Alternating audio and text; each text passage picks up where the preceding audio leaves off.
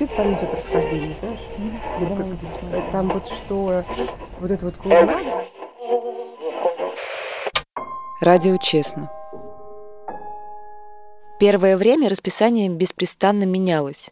Онегин каждому давал возможность попробовать себя на разных сменах. И что-то прикидывал, конечно. Только через месяц после запуска он вывесил в студии постоянный график. Мне достались вечерние эфиры в будни. Мой ночной кошмар утреннюю линейку получил Артур. До радио он был сотрудником милиции. После увольнения Артур несколько месяцев отсиживался в заброшенном доме где-то в Калужской области. Пережидал. Он не вдавался в подробности, я лишь поняла, что ему угрожали. В том доме он и открыл для себя радио. То есть Артур его и раньше слушал, но не так.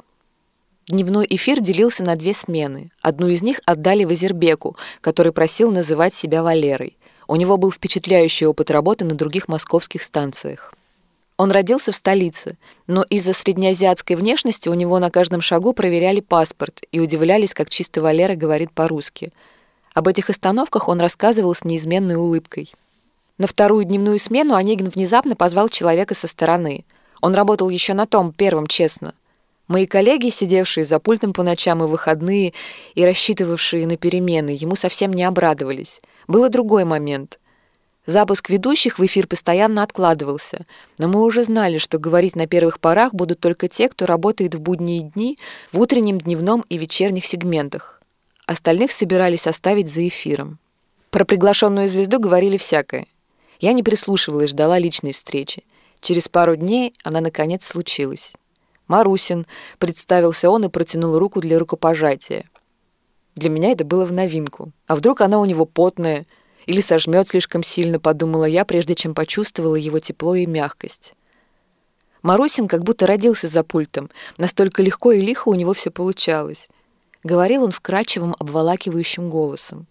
А слушал так, будто бы я была способна сказать что-то важное для него. Меня это покорило.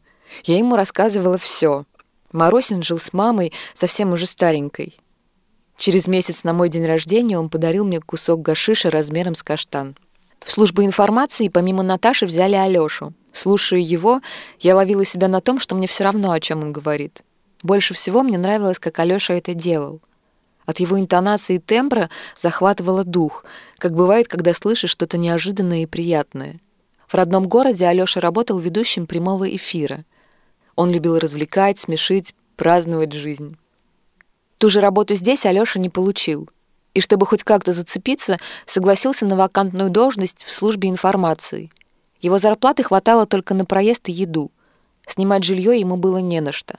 Он скитался по квартирам друзей, ночевал на вокзалах, однако оставался верен радио. Однажды Алёшу избили на улице за то, что он был геем. Алёша пришел на работу с заплывшим глазом, с рукой на перевязи.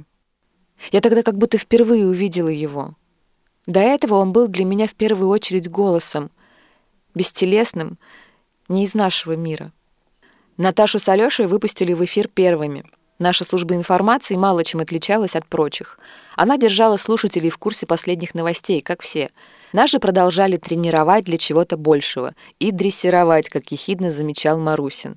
По отдельности каждый ведущий музыкальных программ был изучен руководством вдоль и поперек, но, судя по затянувшимся репетициям, этого было мало. Объединяющая идея все ускользала и мучила и волновала. А потом на очередной личной встрече Евгений Онегин неожиданно сообщил, что у руководства появились четкие требования каждому из нас. По их словам, я зажималась. Программный дал мне бумагу и ручку и впервые попросил записать свои указания. Я должна была выполнить все в точности. Потом Онегин долго и въедливо комментировал каждую мою подводку, исходя из новых требований ко мне. Прощаясь, я глядела на него, а видела Митю, который говорил, что формат все-таки будет. Моим коллегам также дали рекомендации, сводящиеся к тому, что им следует вести себя раскованнее. Обсуждая это между собой, мы решили, что наши начальники оставили попытки уловить дух нулевых. Нас решили сделать похожими на ведущих, работавших на честно в 90-е. Они были дикие, самобытные, говорящие так, как чувствовали. У старого радио осталось много поклонников. Судя по всему, генеральные все сочли, что именно так смогут их вернуть. Серьезно забеспокоилась я не сразу, а лишь на вторую или даже третью неделю — Прошлое, которое я пыталась оживить каждым своим словом, каждой нажатой на пульте кнопкой, не превращалось в настоящее. В моем случае блестящий с виду план со все большей очевидностью не срабатывал. Я ничего не чувствовала. Покоя меня лишало не только это. Радио с детства казалось мне чудом. И теперь, наблюдая прагматичное и трезвое рождение новой станции, я не верила, что нам удастся кого-то провести. Впрочем, нечто из ряда вон выходящее в конце концов все-таки произошло, но не с нами.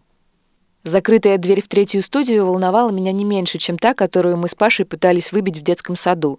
Всякий раз, проходя мимо, я гадала, какое же радио прячет за ней.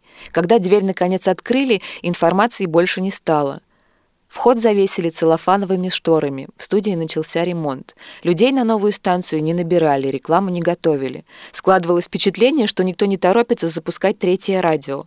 Однако практически сразу после ремонта и установки всей необходимой техники новая станция появилась в эфире. Запустили ее без помпы, в автоматическом режиме, рассчитывая, что всерьез возьмутся за нее в будущем, когда появится время. Назвали третью станцию «Пассажок-ФМ». Музыка на ней была исключительно отечественная.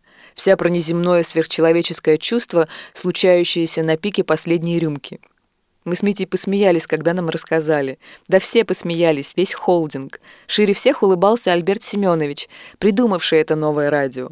Тем удивительнее мне было, когда всего через неделю я впервые услышала «Пасашок FM в маленьком магазине у дома.